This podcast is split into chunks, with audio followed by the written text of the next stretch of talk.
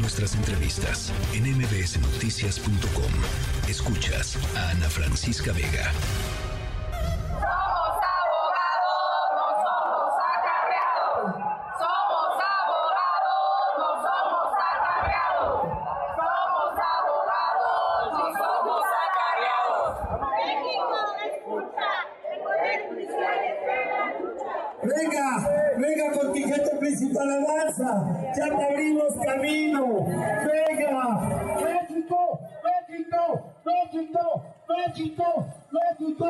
México, escucha, el poder judicial está en la lucha. Escucha, esta es tu lucha. México,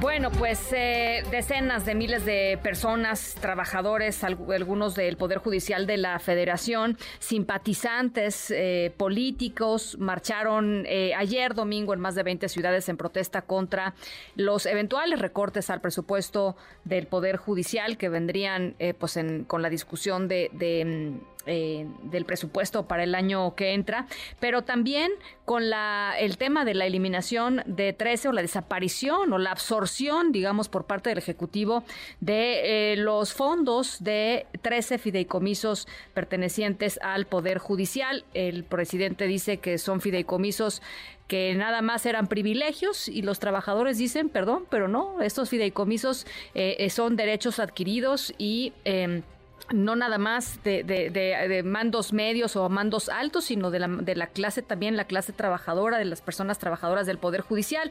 En fin, eh, una convocatoria muy grande, muy importante en más de 20 ciudades. Eh, Carlos Guillén, trabajador del Poder Judicial, participante en estas movilizaciones. Licenciado Carlos Guillén, me da gusto saludarte. El gusto es mío. ¿Cómo lo, cómo lo valoras? ¿Cómo te sentiste ayer? ¿Cómo se sintieron tus compañeros? ¿Cómo lo viviste? Pues realmente eh, se siente uno muy bien de saber que la convocatoria está dirigida a todos los integrantes del Poder Judicial de la Federación.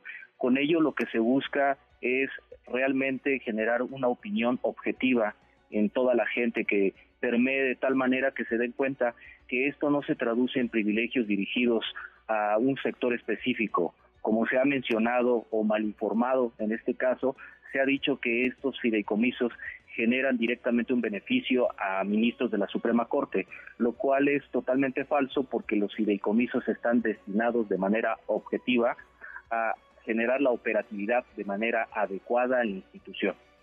En esa medida, eh, ayer se dio la aceptación eh, en este caso la participación pues de todos aquellos que formamos parte de la institución y que salimos a, a las calles a las calles con el objetivo de demostrar que estos fideicomisos lo único que generan es un beneficio para todos, para todos desde el punto de vista que en la gran medida en gran medida pues se busca que se cumpla con el objetivo fundamental de impartir justicia y al tratar de desaparecerlos se cuarta con ese propósito para el que nosotros estamos, que es el de impartir justicia y por tanto que exista una adecuada operatividad. Sí.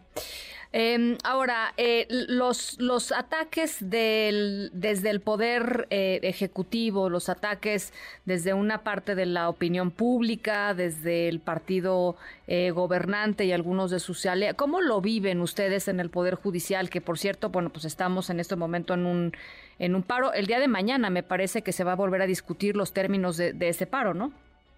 Es correcto, porque al final del día ya mañana se define esta situación si prospera como pues, desafortunadamente el panorama como se ve es que en ese sentido se ha aprobado como se presentó la minuta en relación a la adición al párrafo segundo del artículo 224 de la Ley Orgánica del Poder Judicial de la Federación, pues esta situación genera un nivel de desconcierto de, de, saber que, que, llegue a prosperar y las consecuencias que, que esto generaría, que sería un efecto pues muy complejo para nosotros, porque por una parte, que yo creo que son los ejes más importantes de, esta situación, que finalmente con esta reforma, pues lo único que se va a conseguir es que nosotros tengamos un nivel no tan adecuado o no el óptimo en cuanto a la operatividad en el manejo de la institución y por una parte. Y por el otro por otra parte pues esta escalada ha sido realmente muy compleja porque lo único que está generando es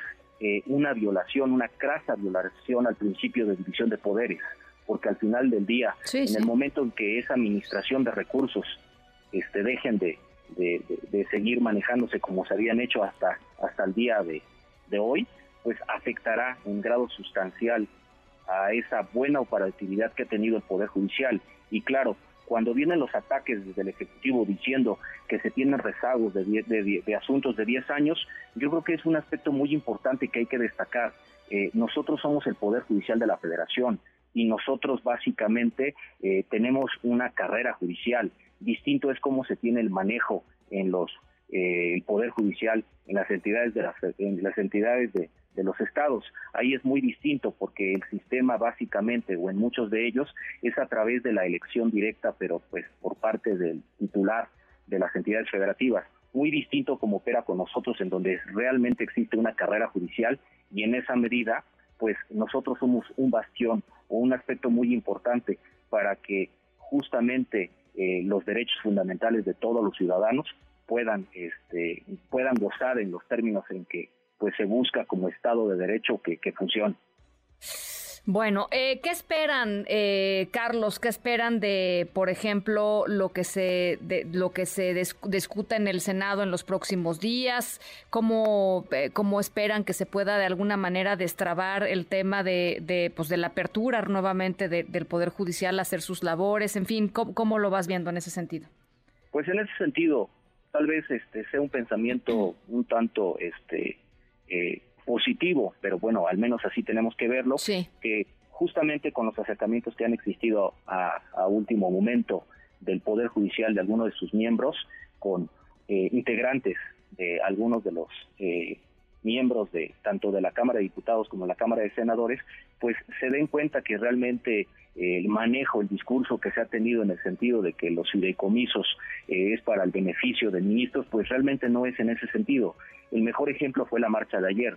Digo, eh, no podría decir a ciencia cierta cuántas personas fueron las que salimos a manifestarnos en las 24 entidades federativas, pero lo que sí es un hecho es que fue un gran número de personas que estuvimos ahí presente, justamente destacando esa situación, que existe una afectación a los derechos que ya tenemos y que realmente no es como se plantea en el sentido que nada más unos cuantos, unos muy pocos sean beneficiados. Ese beneficio es un beneficio generalizado. Por otra parte, no podemos perder de vista que existen compromisos tanto de carácter internacional como de carácter constitucional que pues realmente en beneficio de, de esos fideicomisos es que puede operar de manera adecuada el Poder Judicial de la Federación. Bueno, pues interesantísima la, la visión. Eh, contento entonces con las movilizaciones de ayer, Carlos. Muy satisfechos, muy satisfechos. Realmente nos dimos cuenta que a diferencia de otro tipo de manifestantes, eh, nosotros somos gente preparada y lo demostramos el día de ayer, en donde no tuvieron que cerrar negociaciones por todos los lugares en donde pasamos, en donde fue pacífico, en donde no hubo disturbios, no obstante que en algún momento existió eh, o el intento de, de, generar agresiones hacia la marcha.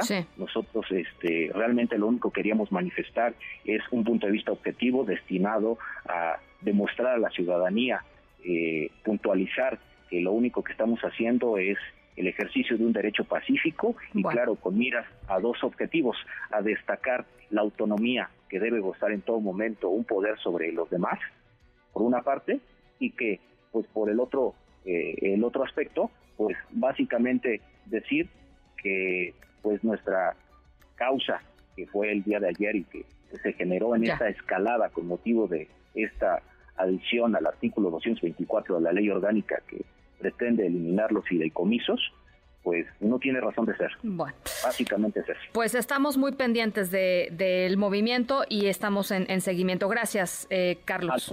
Muchísimas gracias. Muy buenas tardes, el licenciado Carlos Guillén, trabajador del Poder Judicial, participante en estas movilizaciones. Noticias.